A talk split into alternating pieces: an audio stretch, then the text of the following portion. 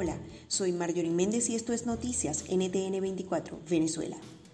Caracas sigue teniendo el mayor número de casos de coronavirus, con 347 contagios en un día, para un total nacional récord de 981 solo este jueves. Según el parte oficial, se reportaron siete fallecidos, tres en Zulia, dos en Táchira, uno en Caracas y una persona en Miranda, lo que eleva el total de decesos a 202 y 23.280 contagios. 66 pacientes están actualmente en cuidados intensivos.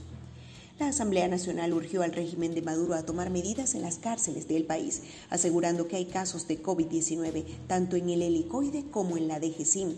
Piden a la alta comisionada de Derechos Humanos evaluar la situación carcelaria con 500% de hacinamiento. Los centros penitenciarios podrían ser los próximos focos de infección. Entre tanto, las enfermeras de El Zulia solicitan ayuda urgente a la UNICEF, pues ya se cuentan casi 30 trabajadores de la salud fallecidos por la falta de equipos de bioseguridad para atender la pandemia. Esperan que la Organización Panamericana de la Salud y la Cruz Roja los ayuden a conseguir insumos.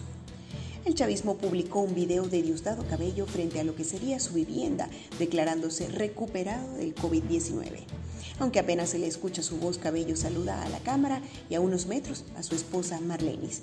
Con esto el chavismo intenta disipar los rumores sobre el estado de salud del presidente de la constituyente. Reaparecen las largas colas de gasolina en Caracas. El combustible iraní apenas duró menos de 60 días y para este jueves se veían kilómetros de vehículos esperando su turno para surtir. Entre tanto, en Caracas y en el área metropolitana se ve la misma situación. En las regiones ya la situación es común. Rafael Simón Jiménez renunció a su cargo como rector del Consejo Nacional Electoral. Dijo que lo hizo porque no podía tener libertad para opinar sobre el proceso de diciembre para elegir a los diputados de la Asamblea Nacional, en la que dijo no tener por ahora ningún tipo de aspiración a menos que lo postulen.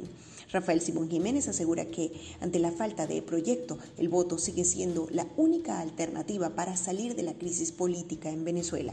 Por cierto, que la Guardia Nacional sacó a los periodistas que intentaban cubrir las declaraciones de Jiménez frente al CNE y solo dejaron a una periodista de BTV. Si quieres recibir este boletín directamente, suscríbete a nuestro canal de Telegram NTN24VE. Esto es Noticias NTN24 Venezuela. Comenta y comparte para que más personas se enteren de los hechos que son noticia en nuestro país. Más información en ntn24.com o en todas nuestras redes sociales. Nos despedimos quien tuvo el gusto de hablarles, Marjorie Méndez y en la edición Eleazar Marín. Ya sabes, quédate en casa y cuida a los tuyos. Feliz día.